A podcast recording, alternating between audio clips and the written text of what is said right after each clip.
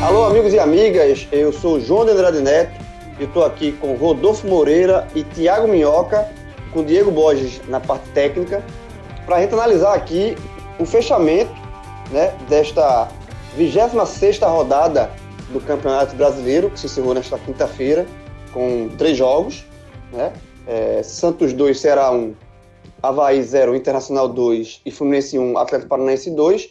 Fechou essa sexta, 26 rodada e a gente vai analisar aqui sempre pelo viés, é, principalmente dos clubes nordestinos, né, na disputa, no caso Bahia e os dois cearenses, Ceará e o Fortaleza, é, como, como, como se desenha, como se fechou essa rodada, como ficou o cenário para esses clubes, cada um num. É, são dois extremos na tabela, na verdade, né? O Bahia na parte de cima, mirando Libertadores, e os dois cearenses na parte de baixo, na briga contra o rebaixamento, para não entrar na zona de rebaixamento.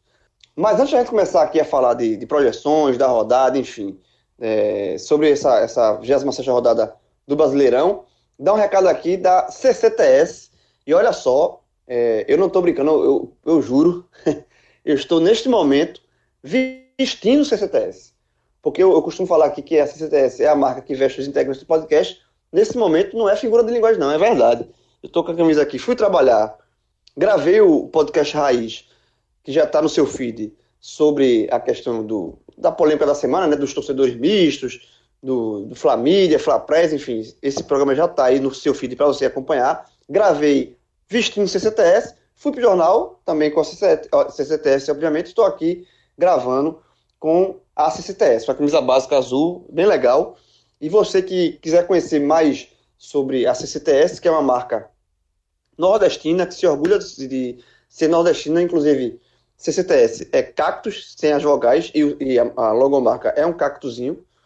Vá lá no Instagram da CCTS oficial, no Instagram, você vê toda a, as, as, as, os modelos de, de roupa, tem vários estilos, esportivo, uma roupa mais social, mais, mais séria.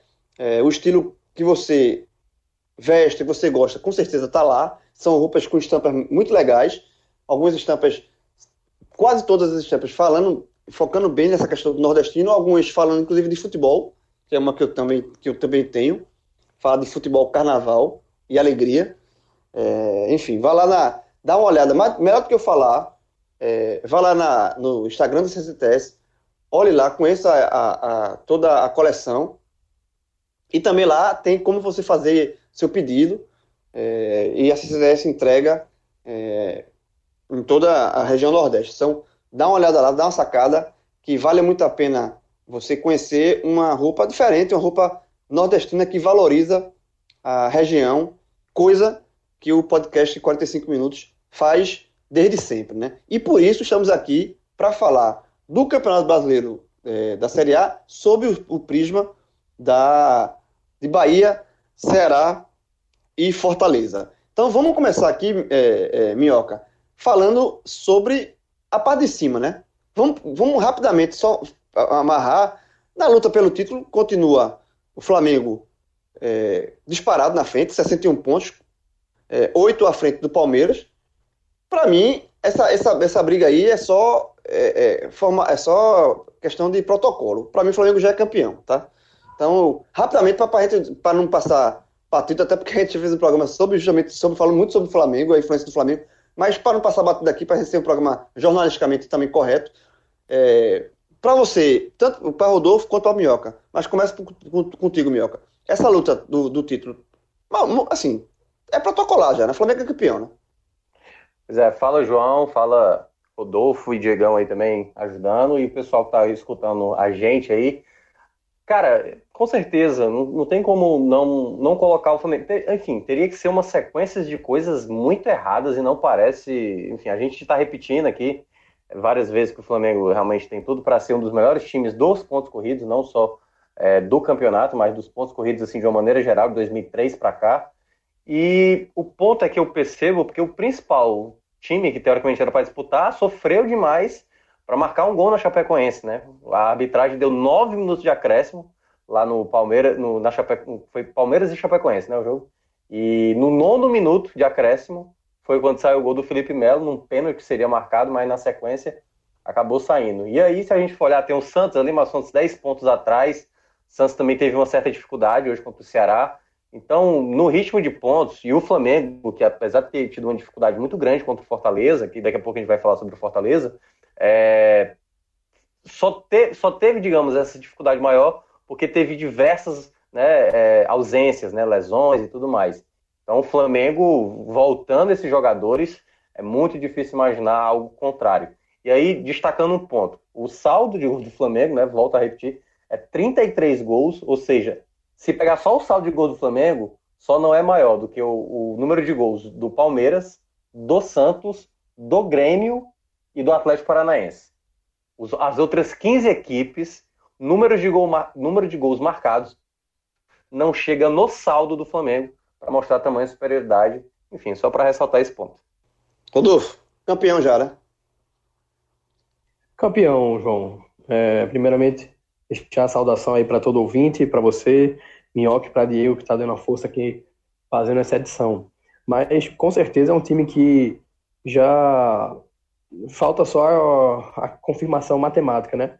O engraçado é que você esperava no começo do ano que houvesse essa polarização Flamengo-Palmeiras pelo investimento de ambos no mercado e via de tabela a gente pode dizer que existe, né? Já que o Flamengo é o primeiro e o Palmeiras é o segundo, mas pelo futebol jogado, pelo momento das duas equipes, o Palmeiras numa crise institucional latente e o Flamengo vivendo muito possivelmente o seu melhor momento desde 1981.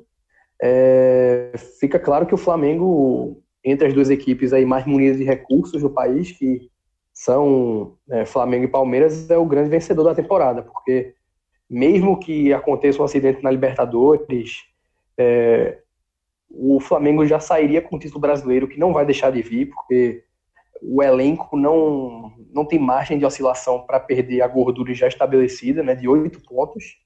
Mas mesmo em caso de, de, um acidente na Libertadores, o Flamengo deu início em 2019 a, a uma era flamenguista no futebol brasileiro que já vinha sendo construída nos últimos anos. Mas 2019 é o momento em que isso se tornou visível ao grande público, né?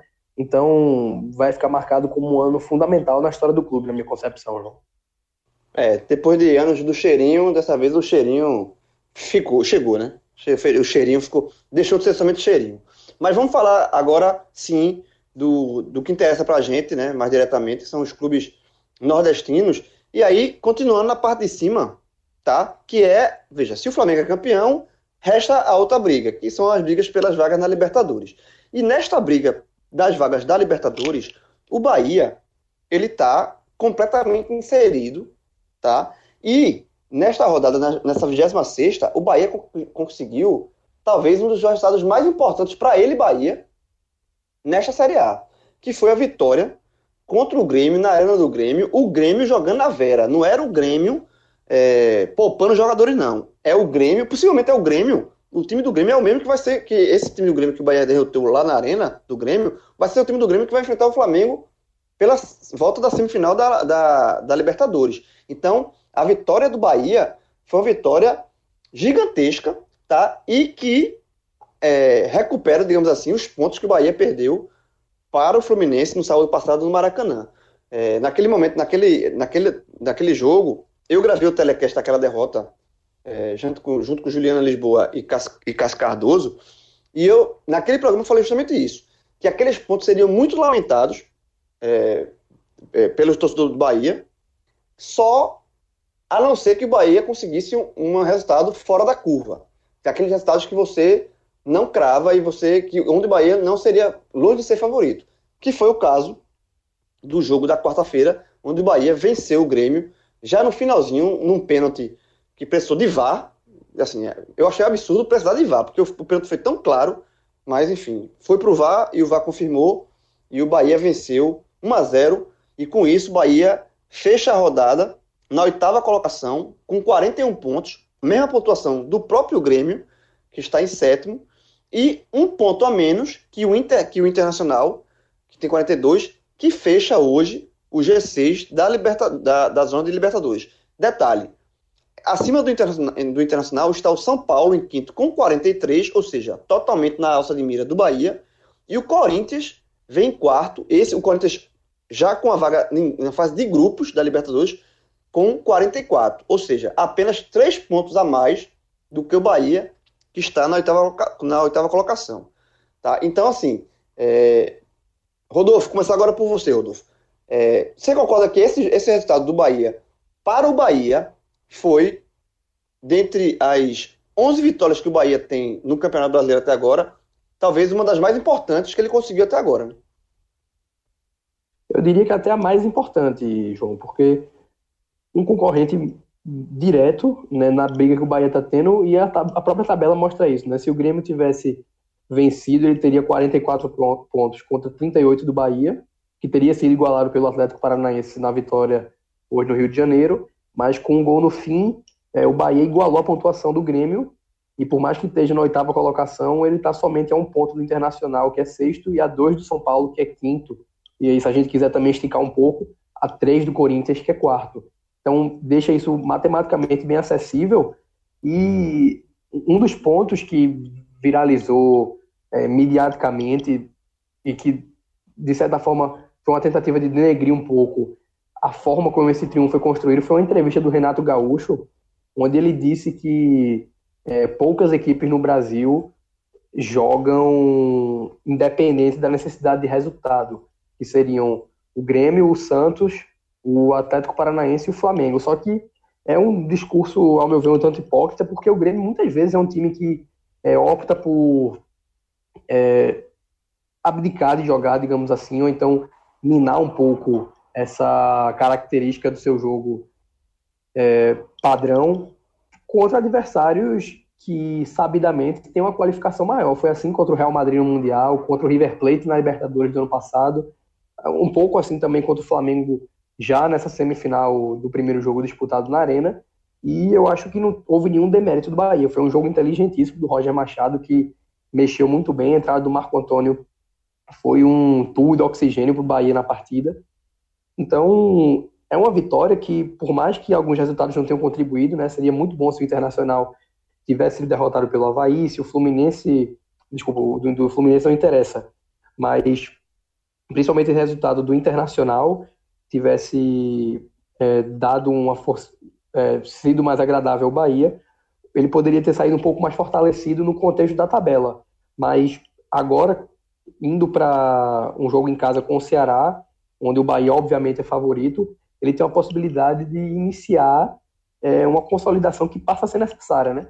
Porque o campeonato está na contagem regressiva para a fase final, estamos nos aproximando da 30 rodada, e em breve, eu diria que até lá, a gente já vai ter um contorno bem claro de quem vai estar definitivamente na briga e de quais são as equipes que o Bahia é, pode esperar é, obter uma vaga. A gente já vai ter também uma noção de quem será o finalista da, da Libertadores, né? E aí fica a torcida do Bahia pelo Flamengo, porque é claramente o time com maior possibilidade de bater o River Plate, que deve ser finalista também. É, então a gente vem falando isso, que o Bahia é um clube que veste diferentes camisas. Ele veste é, chegou a vestir algumas camisas na Sul-Americana, veste a camisa de um dos brasileiros na semifinal da Libertadores, talvez com maior condão para o Flamengo. E à medida que alguns jogos acontecem, por exemplo, hoje o torcedor do Bahia claramente era também o torcedor do Havaí contra o Internacional. Então, a cada rodada, o torcedor do Bahia tem um acúmulo de, de nervos a mais à medida que ele precisa torcer não só para o Bahia, mas também contra os seus concorrentes diretos, João.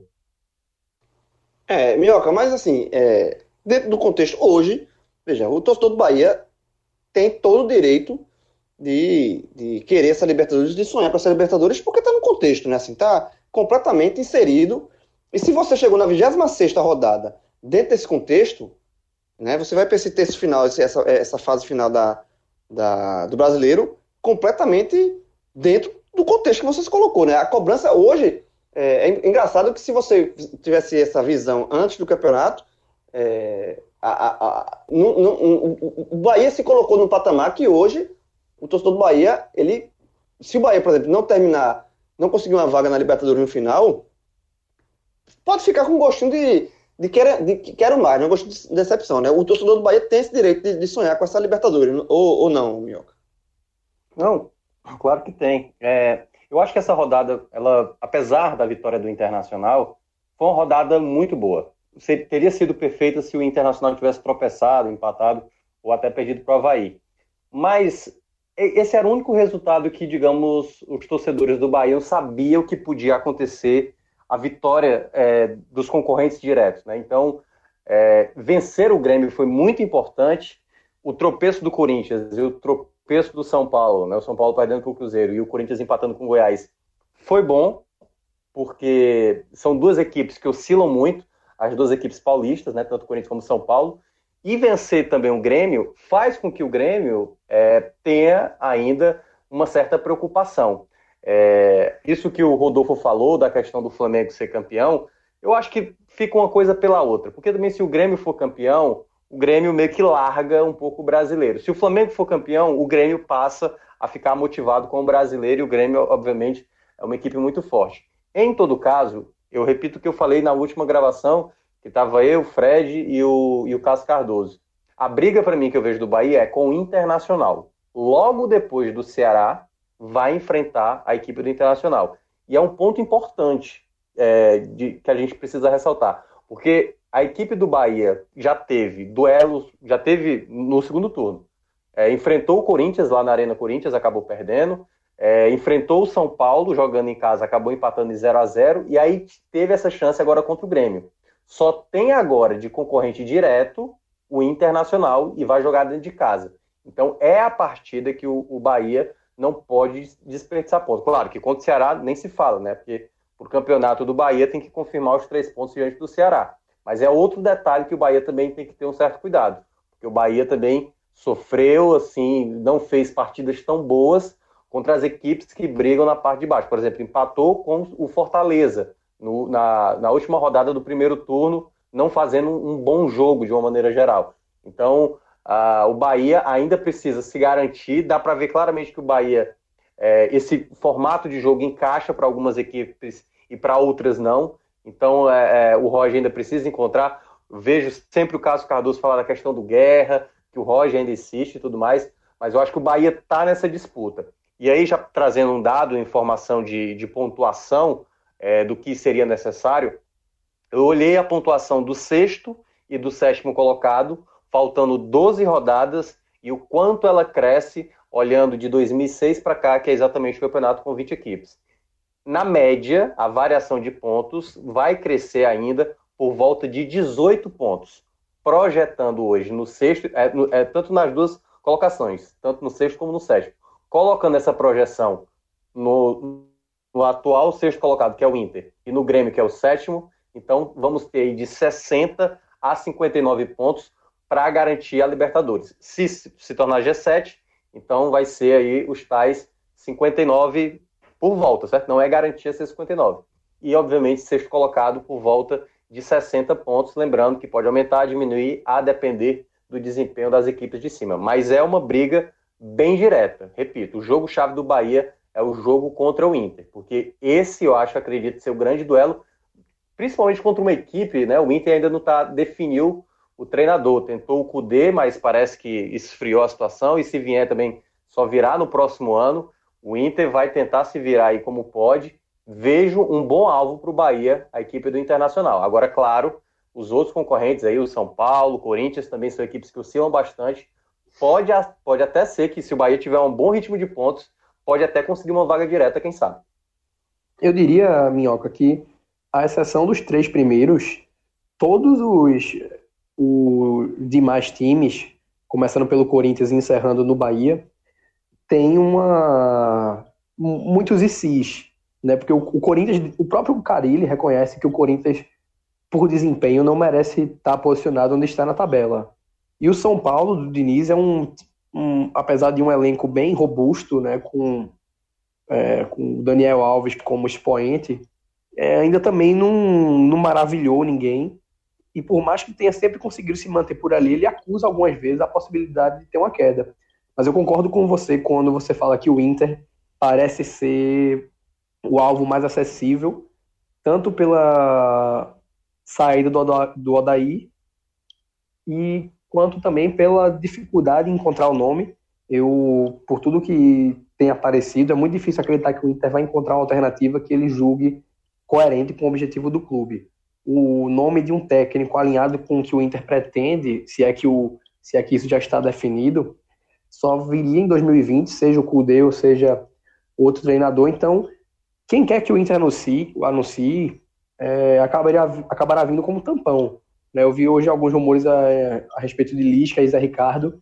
Então, por toda essa indefinição e eu diria até por um processo meio aleatório do Inter definir isso, existe uma boa possibilidade do Bahia fazer contra o Inter daqui a duas rodadas uma, um preview de uma final.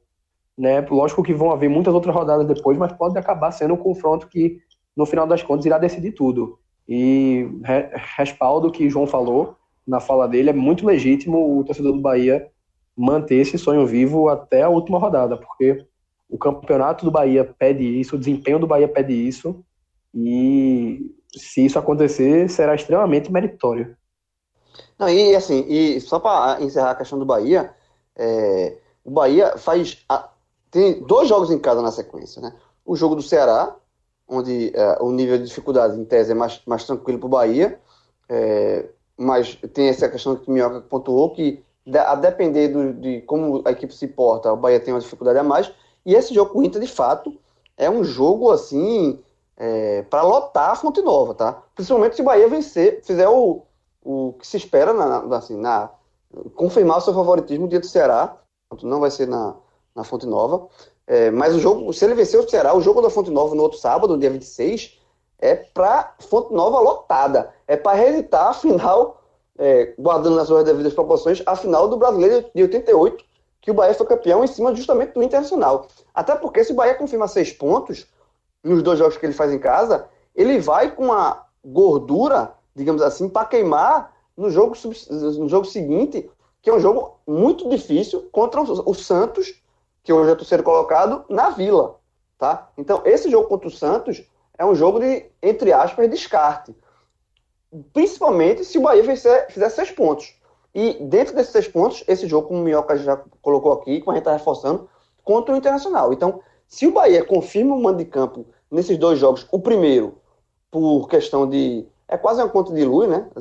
Não, é, não chega a ser uma conta de luz, porque não é uma vitória certa. O Ceará também. E a gente vai falar do Ceará, falar do Ceará daqui a pouco. Ceará tem os seus objetivos, mas o, o Bahia é favorito nessa partida e o Bahia tem conta com os três pontos para se o Bahia quiser chegar na Libertadores, esses três pontos, esses três pontos contra o Ceará estão na conta e esse jogo é decisivo contra o Inter, né? Então, fazendo, fazendo esses seis pontos, você vai para o jogo a, na, contra o Santos na Vila como franco atirador, para o que vier é lucro, tá? Uma disputa bem interessante e o Bahia muito revigorado, porque seriam três vitórias seguidas engataria, você somar a vitória do Grêmio, né?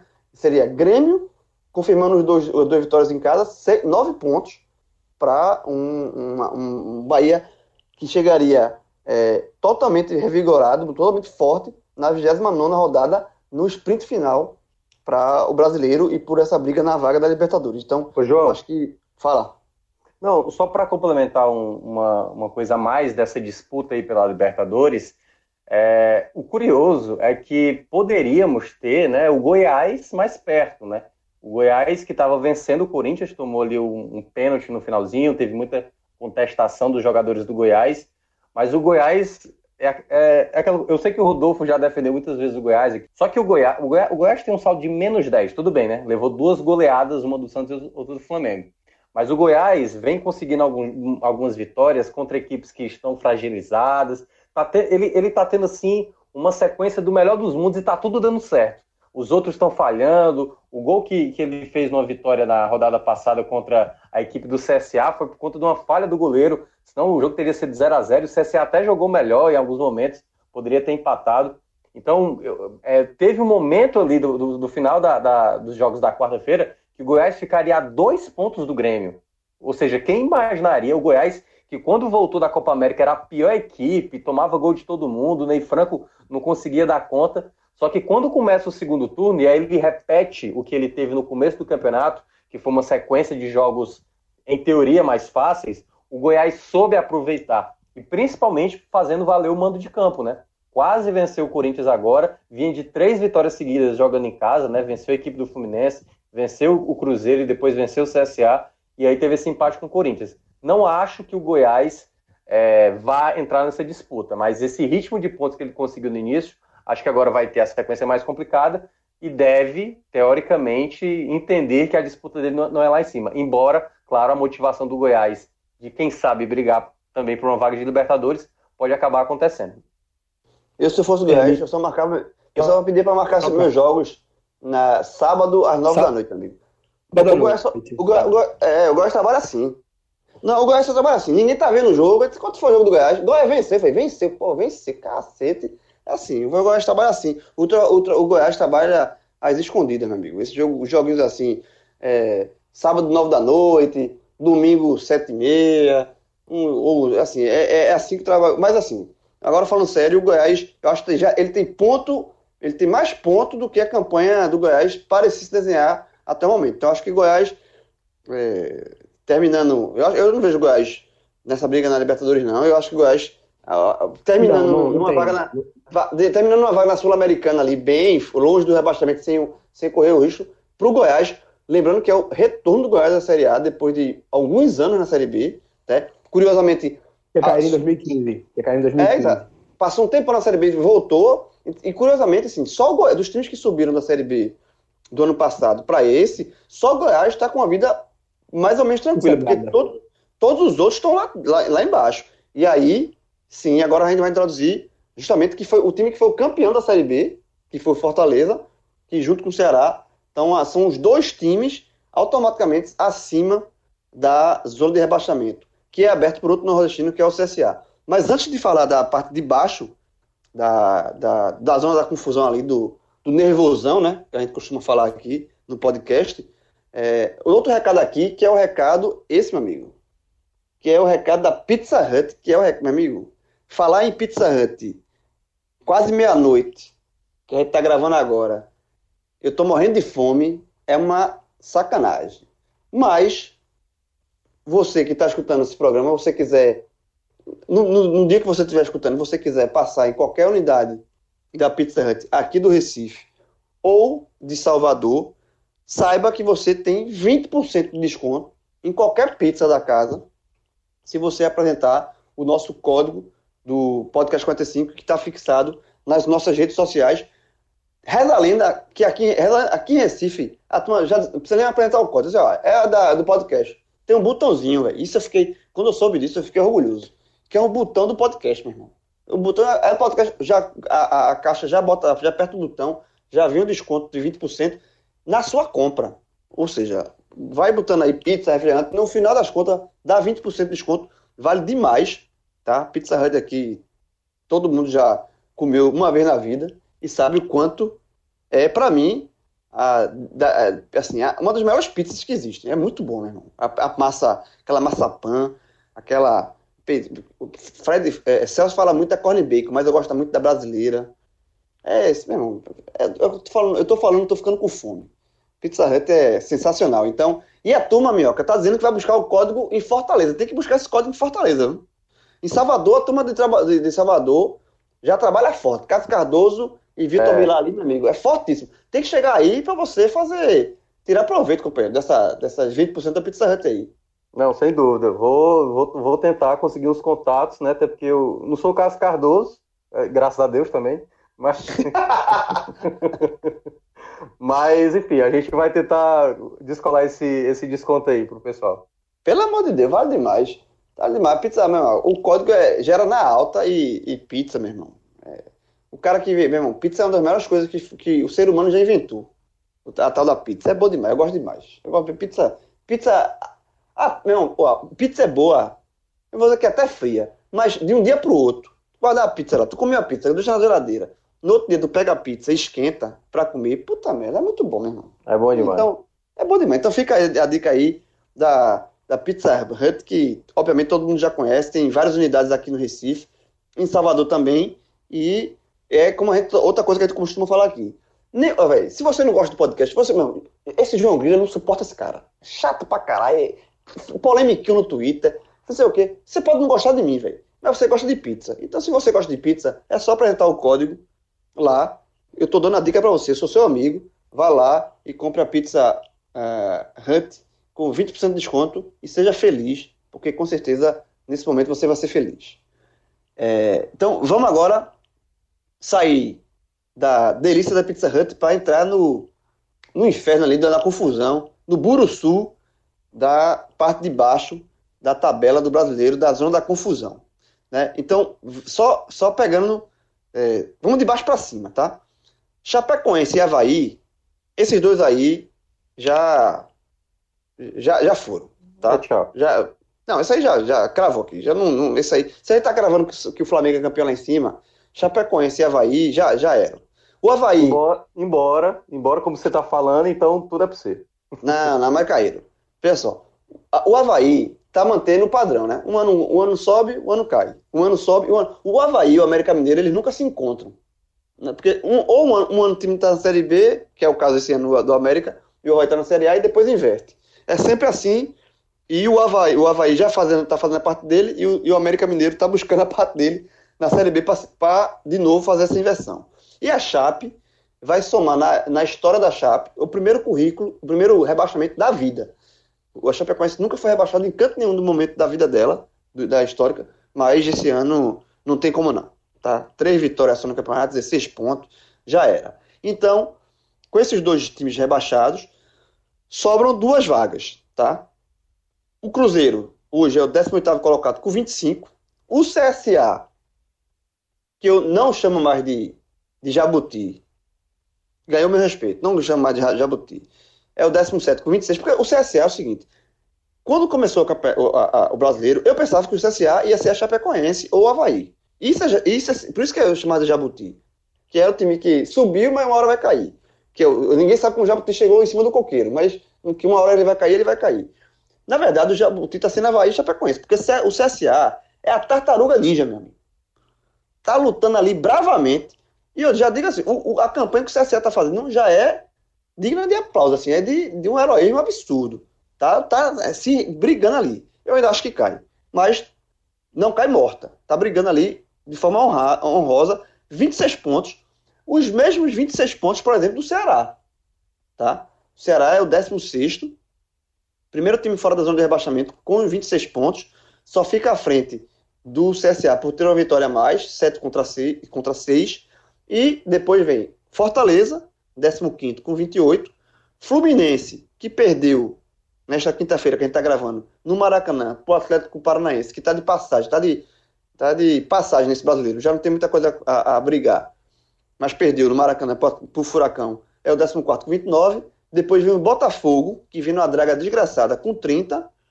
O Atlético Mineiro, outro time que vem uma draga, uma draga desgraçada com 32 em 12. E o Vasco, que vai aspirando em 11 com 34. E aí eu te pergunto, Minhoca, essa briga das, acima do Vasco vem o Goiás, o Goiás que a gente acabou de falar aqui, tá? De briga de Libertadores. Aí botou o Goiás mais para cima. Na tua visão, Minhoca, essa briga contra o rebaixamento, pelas, pelas du, du, duas últimas vagas, vai até que recorte? Vai até o Vasco, vai até o Atlético, Mineiro ou vai até o Botafogo?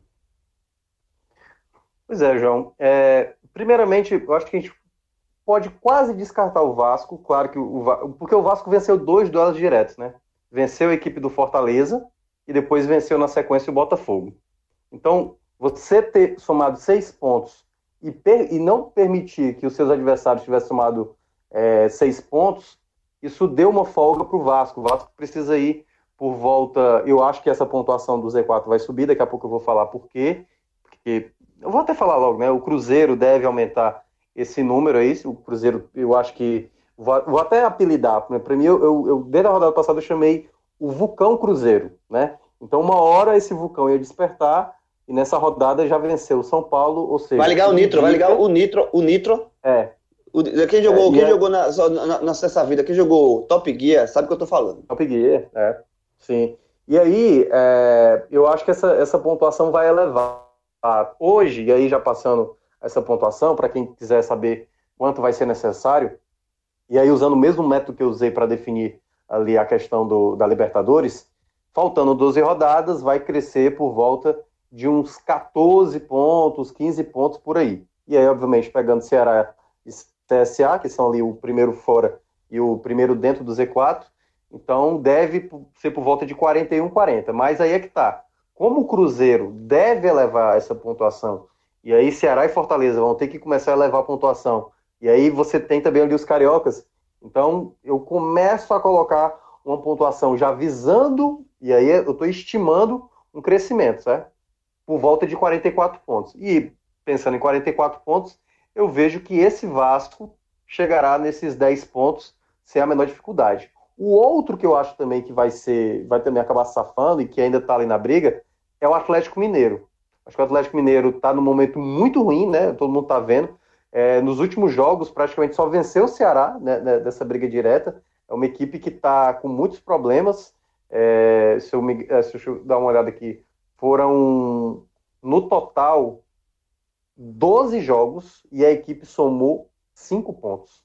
É muito pouco. Ganhou do Ceará e teve o um empate, no caso, contra o CSA, né?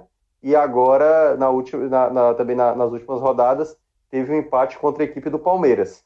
Então o Atlético Mineiro é de fato queda livre, né? Então é uma equipe que não está. E agora com o Mancini, hum, não sei se vai dar certo ou se vai dar errado. Em todo caso, quase conseguiu a vitória sobre o CSA, mas acabou empatando. Mas eu acho também que vai acabar passando. Mas é, é, é um ponto importante o Atlético, o Atlético Mineiro. O Atlético Mineiro preocupado ainda é importante. Porque, digamos, lá na frente vai ter Atlético Mineiro e Cruzeiro. O Atlético Mineiro ainda preocupado, é bom porque no clássico ele vai jogar também querendo. É, já seria, né, em todo caso, mas. E aí, já entrando nos cariocas, é, o Botafogo muito mal. Não sei se o Valentim vai conseguir dar, dar algum resultado por lá. É muito então, ruim. O time do Botafogo é muito é, ruim. Muito ruim. É, é muito limitado, eu, também eu, acho. Eu, vi, eu assisti, acho que o Botafogo um pedaço é muito ruim o time do Botafogo. É. E, enfim, eu acho que o Botafogo também é, é aquela coisa, eu já estou usando a perspectiva aqui dos clubes cearenses, né? Então é bom que o Botafogo fique nessa, nessa draga também. Só venceu o Goiás assim dos últimos jogos, também vinha muito mal com o Barroca, acabou demitindo ele.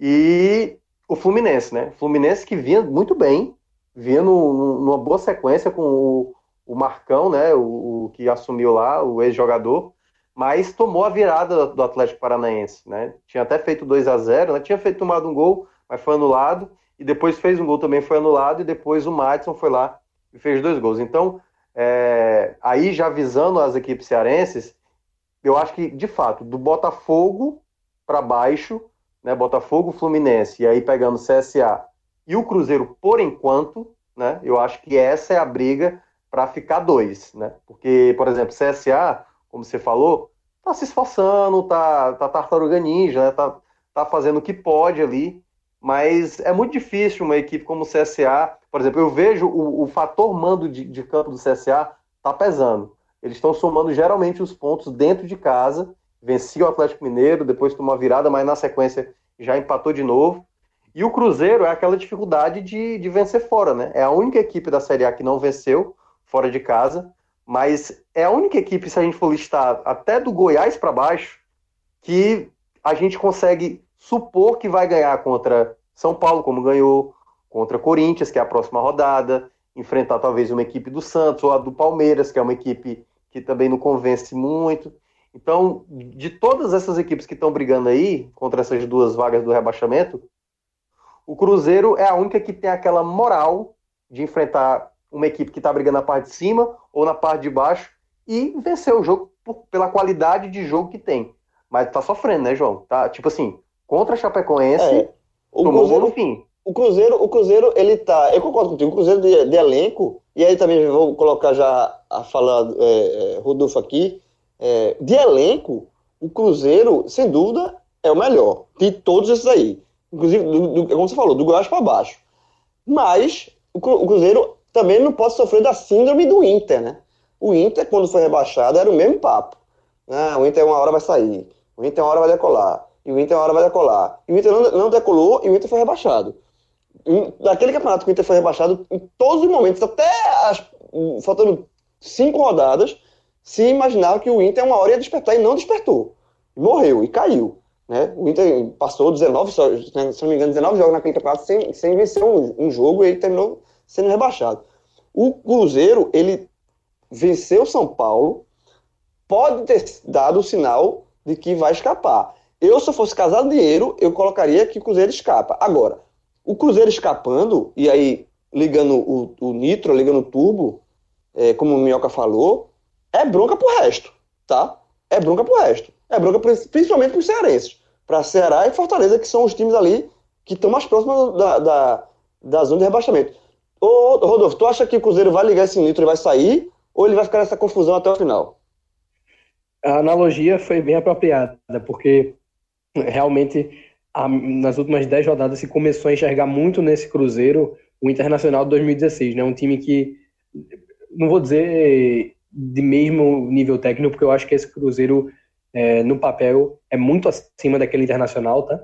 Mas ainda assim, pelo peso da camisa e pela é, situação no campeonato, se esperava que aquele Inter reagisse e o campeonato foi passando, foi passando. É, ele chegou a ter uma escolha bem similar do Cruzeiro, né, que era de buscar alguns bombeiros, né? Ele foi atrás do Celso Roth, por exemplo, acabou o campeonato com o Lisca, e a troca do, do Rogério pelo Abel Braga foi justamente a de encontrar é, um técnico que, apesar de não ter nenhuma ligação com o Cruzeiro, tinha uma ligação, tem uma ligação, né, com é, com alguns atletas. Foi campeão brasileiro com, com Fred, Thiago Neves, né? O Thiago que acaba sendo inevitavelmente um líder desse elenco.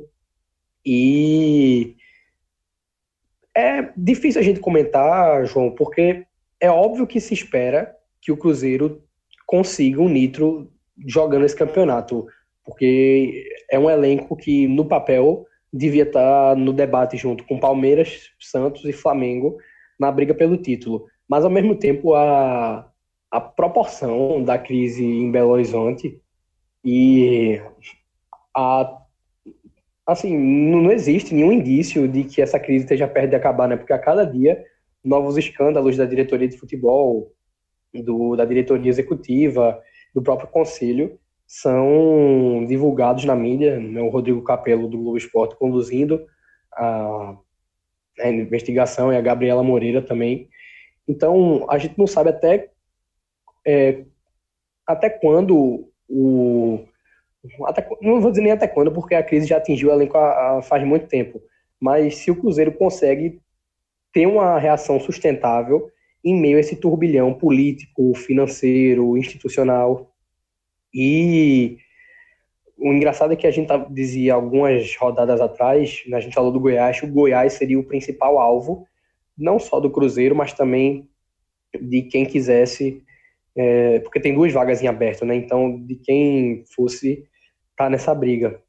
E eu concordo que Fluminense e Botafogo, eles não têm mais elenco do que Ceará, Fortaleza e muito menos que o Cruzeiro.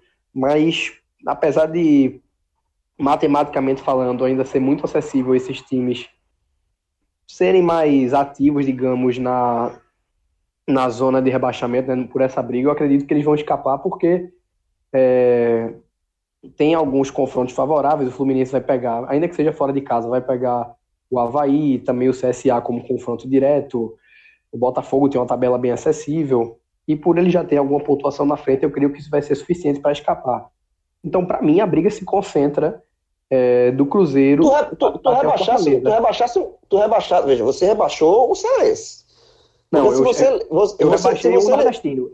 Não, se você livrou Botafogo e Fluminense, você, você acha que o Cruzeiro pode ligar o Nitro? Não, mas cai... eu fiz várias ressalvas ao Cruzeiro. Várias ressalvas. É, Ele pode ligar se... o Nitro, como pode não ligar. É, porque o Cruzeiro, é isso que eu tô falando. E aí não, eu... é, ah. é, é, é, possível que o, que o Cruzeiro ligue o Nitro. Existe um elenco que torna isso muito possível. Mas não é muito provável, apesar dessa primeira vitória aí é, diante do São Paulo. Na primeira vitória que eu digo, é, depois de, de um hiato de algumas rodadas. Então não é muito provável ainda, certo? Claro que se o Cruzeiro ligar o Nitro, é, não tem quem segure, porque não existe na parte de baixo da tabela alguém com a capacidade de, de ter esse, essa mola propulsora que o Cruzeiro tem no papel. Mas é, existe a possibilidade de a crise minar esse potencial é, de foguete, digamos assim, do Cruzeiro. E aí, se, é, dentro do meu recorte, um dos nordestinos seria rebaixado.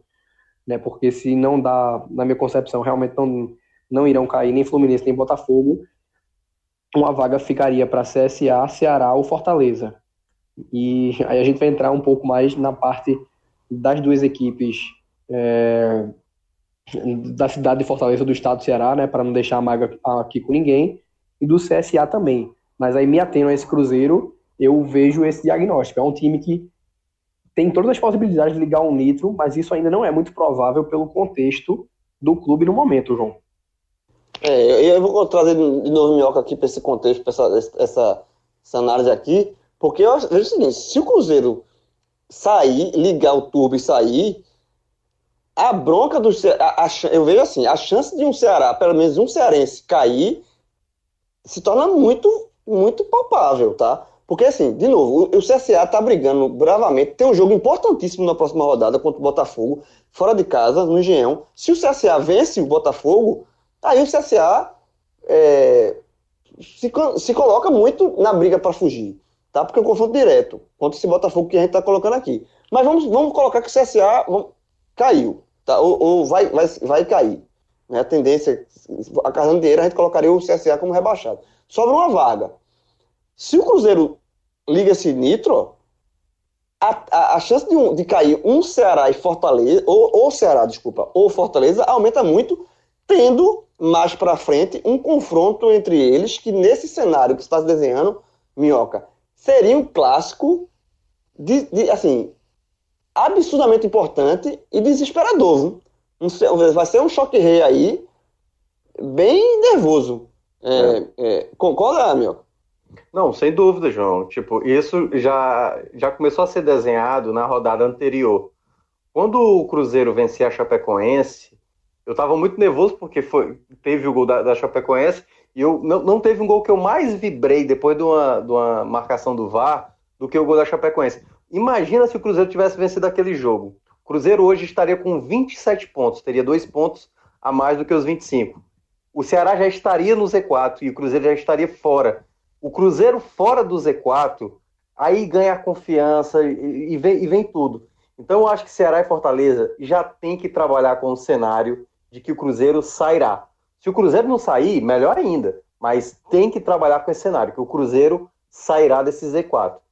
Agora, é onde entra, obviamente, a secação também de Botafogo e Fluminense. Essas equipes se enrolando é bom porque uma hora Ceará e Fortaleza também vão conseguir suas vitórias. Estão oscilando bastante as duas equipes, e aí já vou falar das duas sem. Ah, é, até porque se não conseguir vitória, não adianta nada essas contas é, que a gente tá fazendo aqui. É, Os dois têm que fazer é, a parte dele, né? É, mas eu, eu, eu, tô ressaltando isso porque, por exemplo, o Ceará é o pior visitante dessa Série A. O pior visitante. Só tem cinco pontos dos 30 e 39, né? Foram 13 jogos fora de casa. E é muito ruim isso aí, uma equipe não conseguir. A única vitória foi contra o Havaí, né? Perdeu para o CSA, perdeu. Assim, pontos que não era para ter perdido, né? Jogou até bem contra o São Paulo, mas foi até prejudicado também ali pelo lance de pênalti, que não foi marcado. Mas o Ceará fora de casa é muito ruim. Hoje contra o Santos, saiu na frente, tomou uma virada. A mesma coisa aconteceu com o Atlético Mineiro, saiu na frente, depois tomou a virada. Então, o Ceará está tendo muita dificuldade nos jogos fora de casa. E o Fortaleza é dentro de casa. Né? Tu, claro, se você for, fosse falar contra o Flamengo, não, meu amigo, aí também você quer recuperar o seu mau desempenho é, dentro de casa, mas logo contra o líder, que está tá ganhando de todo mundo, né? É, é, mais difícil. Só que o Fortaleza. Podia ter somado pelo, podia ter somado pelo, pelo menos um pontinho se não fosse a arbitragem. Isso, aí é onde entra o outro detalhe. Acho que o Rogério Ceni montou uma equipe que foi muito é, é, na, no intuito de neutralizar o Flamengo. Eu acho que o, o, o, Fortaleza, principalmente no primeiro tempo, conseguiu fazer isso e ainda criando algumas possibilidades. No segundo tempo, acabou não sabendo se defender. Aí, claro, teve o lance do pênalti, que eu também não achei. Assim, eu achei bem grosseiro, aliás, a marcação. E depois, né, o gol ali de lateral. Mas é, são equipes, tanto Ceará e Fortaleza, que elas não conseguem fazer o que, por exemplo, o Goiás fez, né? O Goiás, nem, tão, nem jogando tão bem assim, conseguiu somar pontos, né? Somou ponto contra agora o Corinthians, mas eles, eles até ficaram irritados, mas teve a sequência de vitórias que teve, ali vencendo Fluminense, São Paulo, Cruzeiro e depois Ceará, e depois venceram de novo o CSA. Então, é, o Goiás conseguiu, não fazendo bons jogos, a pontuação. Ceará e Fortaleza, até fazendo bons jogos, acabam não somando pontos. E isso dói, meu amigo. Isso aí na cabeça realmente é complicado. Então, vai se desenhando um clássico rei bastante tenso. E isso, claro, imaginando que o Cruzeiro, de fato, ligará o nitro, né? Só que é aquela coisa, né? Tem gente que liga o nitro na, na hora errada, né? Na hora da curva. Então, se o Cruzeiro ligar o nitro ali na hora da curva e acabar batendo na placa, acaba perdendo tempo e tudo mais. Mas é sempre bom estar de olho no Fluminense e Botafogo. Quero destacar essa coisa que você mencionou, que na próxima rodada teremos Botafogo e CSA, Ceará e Fortaleza. Fique tranquilo, torça para o CSA. Torça para o CSA. É, Pode isso que eu dizer, entrar... torça para o CSA. Pode entrar, até, entrar na zona de abaixamento agora, mas é a longo prazo. É, é isso é um projeto de longo prazo. Não, não Olha, começa agora, não. Ó, e repara, por que, que eu tô querendo destacar isso? Depois do Botafogo, o CSA vai enfrentar Flamengo fora, Corinthians em casa, Atlético Paranaense fora e Grêmio fora.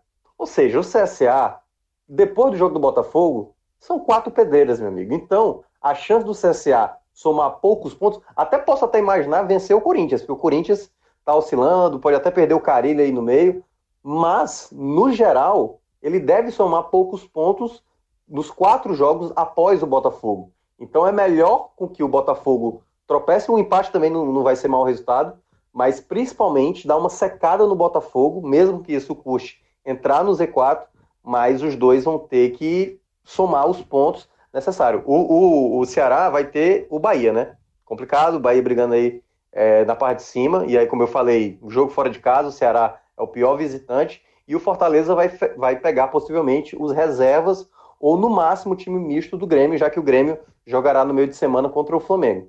Então, há uma, uma, uma tendência que o Fortaleza abra uma vantagem maior e o, e o Ceará tentar aí, quem sabe, pregar alguma peça ali no Bahia para somar um ponto. Porque depois, e aí é onde entra o outro detalhe, né? O Ceará vai ter em casa Vasco e Fluminense. O Fortaleza, por exemplo, vai jogar duas fora. Contra o Cruzeiro, esse jogo vai ser. Enfim, esse jogo é espetacular, se a gente for imaginar, né? Que é Cruzeiro contra Fortaleza, lá no Mineirão, com o Rogério Ceni Thiago Neves de um lado, ou seja, esse jogo será excepcional. E, depois esse vai jogo, pegar. Esse jogo vai ser sensacional, meu. É, esse jogo com certeza vai todo mundo estar tá acompanhando. E, e depois, né, o, o, Fortaleza vai pegar o Havaí fora de casa, que aquele jogo também é, é, chato jogar na ressacada, mas o Fortaleza também não pode pensar em, em outra questão senão os pontos. Então, é isso. Eu acho que a disputa é essa, né? Já falei da pontuação e tudo. E agora é resta ver, né? Se Ceará e Fortaleza vão conseguir manter o nível. E claro, se conseguirem passar os cariocas, melhor, porque aí né, fica uma situação mais propícia que não haja um rebaixamento de algum deles. Mas hoje, se eu fosse falar hoje, acho que há uma ameaça muito grande que um cearense caia. Eu acho que há, há também essa, essa ameaça. Eu acho que os dois cearenses têm que secar muitos cariocas, Botafogo e Fluminense, tá? É, dentro desse nitro aí que a gente tá é, ressaltando da questão do Cruzeiro, tá? Eu acho que o Cruzeiro eu acho que o Cruzeiro é o seguinte: enquanto o Cruzeiro estiver na zona de rebaixamento, ele está no Buruçu, porque a zona de rebaixamento puxa para baixo. Né? Tem aquela pressão. Mas na hora que o, Cruzeiro, que a Raposa, botar o narizinho para fora, sair, botar o pezinho para fora do, da zona de rebaixamento, a tendência é que não volte mais. É que ele saia do lamaçal e, e, e, e dispare. Tá? Eu acho que a, o, a, a grande, grande, o grande risco é esse. Então, eu acho que os cearenses. A, em cima de Botafogo e Fluminense. E aí eu concordo 100% com o Minhoca com relação a esse jogo CSA e CSA e Botafogo, tá? Para ser no Rio. Óbvio que quando tem confronto direto de adversários, o melhor resultado sempre é empate. Mas se for para escolher um vencedor, que seja o CSA, porque o CSA, por mais bravura que tenha, falta, falta elenco, falta time, falta, falta conjunto, falta qualidade técnica. E o, a, o Ceará, o CSA, a tendência é que o, Ceará, que o CSA seja rebaixado, é, pela tabela que tem por tudo. Então é isso. E só lembrando que o, esse, esse choque rei aí, que se desenha, é, a tendência, por, por, vai, os dois times vão ganhar, vão perder, vão, vão somar pontos, mas a tendência é que, obviamente, os dois continuem no Buruçu. Até lá, o jogo, o choque rei vai ser na 32 rodada, tá? 32 rodada, dia 10 de novembro, no Castelão, é, faltando depois desse jogo, seis jogos para terminar o brasileiro. Então, esse choque rei também. Tem, tudo leva aqui que vai ser um jogo bem tenso. É, por ser, por, por, o clássico por si só já, já remete isso, mas tem tudo para ser bem tenso, tá? Com os dois João, times. Né? De, deixa, deixa, eu só corrigir. Eu não sei se você falou, não sei sabendo ou não sabendo, mas o nome é Clássico Rei, certo? Choque Rei. Hum, é, é Clássico Rei o nome do, do duelo. Então, que seja. Pronto, tá ok. Boa, boa correção. Clássico Rei. Beleza, tranquilo, tranquilo. Aprendi. Eu falei Choque Rei, não sei porquê. Mas é Clássico Rei. É, mas pelo menos eu, eu acertei na Majestade, né? Claro. Eu errei, eu errei o nome, o primeiro nome, acertei na Majestade. Então, esse Clássico Rei tem tudo para ser, para ser bem nervoso. É isso, companheiros. Mais alguma coisa para destacar aqui, para pontuar? Minhoca, Rodolfo? Rodada nervosa, viu, João? O, eu, só, eu só digo que o próximo vai ser animado. É, acho que no, no, no, da semana passada a gente tinha alertado que todos os times do Z4 iam se enfrentar e não tem muito descanso não, né? Nessa hora do campeonato são sempre é, tem sempre pelo menos um ou dois confrontos ali que interessam a todo mundo. É, tem um confronto entre opostos na tabela que você fica na expectativa do favorito, né? Que tende a ser a equipe da parte de cima na tabela, tire os pontos de alguém lá de baixo. E é, da mesma forma que o Bahia, hoje o torcedor do Ceará do Fortaleza ele veste várias camisas. É, existe aí um toda uma, uma camuflagem, né? O, o cara vai para o estádio com a camisa do Fortaleza do Ceará, mas com o ouvido é, ou então os olhares voltados também para o celular, o Gilmar Jair no radinho, para acompanhar o que é está acontecendo no Rio de Janeiro, o que está acontecendo em Belo Horizonte ou em qualquer outro local onde os times estejam jogando. É um momento do campeonato que uma coisa que Fred falou no Telecast Série B que eu acho que cabe muito bem aqui é mais de administrar a campanha. Né? Eu não vou dizer que isso é uma coisa recomendável, mas também na Série B, algum é, na rodada passada, o Milton Mendes, que tem no São Bento, ele poupou seus jogadores num jogo contra o Bragantino, que é o líder, para um confronto direto com o Vila Nova que ele acabou vencendo. Então é um gerenciamento de campanha, mas assim não usando como exemplo do que as equipes devem fazer, mas utilizando como um exemplo de um, um tipo de raciocínio que eu acho que vale. Não é fazer a cópia a cópia do que foi feito pelo São Bento, mas saber que em determinados contextos você precisa abrir mão de é, talvez de suas convicções de jogo, ou então de um jogador que é, seja fundamental para a tua equipe em boa parte da, das situações, mas em, em um, em, um, momento específico não seja o que a tua equipe precisa para pontuar, porque agora qualquer ponto é fundamental. Então, é, acompanhar o que acontece no, no campeonato, entender quais são os contextos das rodadas e procurar é, vencer, sobretudo, os jogos mais importantes, né? aqueles que têm tanto o poder de te andar algumas casas na tabela, como de segurar o adversário e trazer um peso moral a favor da sua equipe contra seus concorrentes. É, aliás, João. João fala, fala, meu. Não, não, aí a minha, da minha parte para fechar, a gente vai ter essa rodada do final de semana, que termina na segunda-feira, e aí vamos ter uma pausa de uma semana, né? No caso, vai ter o jogo da volta da Libertadores. E depois, meu amigo, que foram cinco rodadas seguidas, né? Aí vai ter essa pausa de uma semana e depois mais cinco rodadas seguidas. E aí quero destacar, quando terminar essa segunda leva de cinco rodadas seguidas, ela terminará na 32 segunda rodada, que é a do Clássico Rei. E aí, olha essa 32 segunda rodada, eu tava dando uma olhada aqui. Vai ter é, Atlético Mineiro e Cruzeiro, vai ter Botafogo e Havaí, vai ter é, Fortaleza e Ceará, obviamente, e vai ter Vasco e CSA. Ou seja, todo mundo ali da parte de baixo vai estar se enfrentando nessa 32 segunda rodada. Claro que alguns já podem estar livres, outros já quase rebaixados, que é caso de Havaí, né, rebaixado, o Vasco já também já encaminhado, mas vai ter muito duelo nessa 32 segunda rodada de equipes ali na parte de baixo, né, Atlético Mineiro, Cruzeiro, Ceará, Fortaleza, então é bom ficar de olho também nos jogos até lá, quem vai conseguir respirar, quem vai conseguir se complicar, mas a 32 segunda rodada promete. E para o torcedor do Bahia, a, a 32 rodada reserva somente Bahia e Flamengo no Maracanã. Ixi. É isso que, é isso que reserva para o Bahia nessa 32 rodada que a gente está destacando aqui. E para encerrar, é o seguinte: O Campeonato Brasileiro, nesse, a partir de, neste recorte, para mim, é o melhor recorte do campeonato. Que é o recorde onde faltam, já está entrando na reta final, e onde todo jogo vale, meu irmão.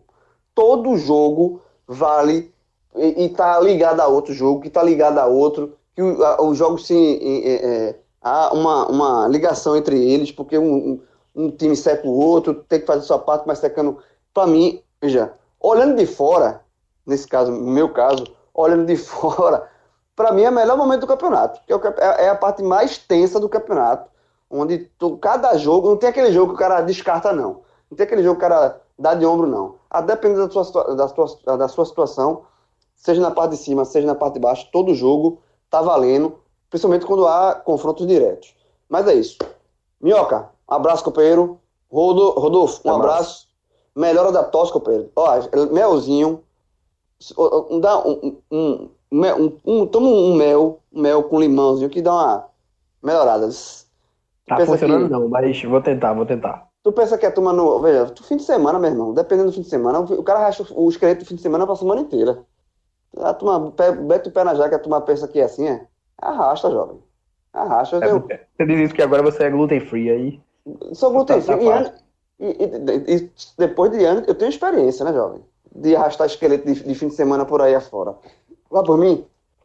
Diegão, tu que também é cansado, tu que também é um dos caras mais, mais cansados daqui do podcast, faça essa régua aí pra gente ser feliz e até a próxima com a próxima, próxima análise da, no caso, 27 rodada do Brasileirão.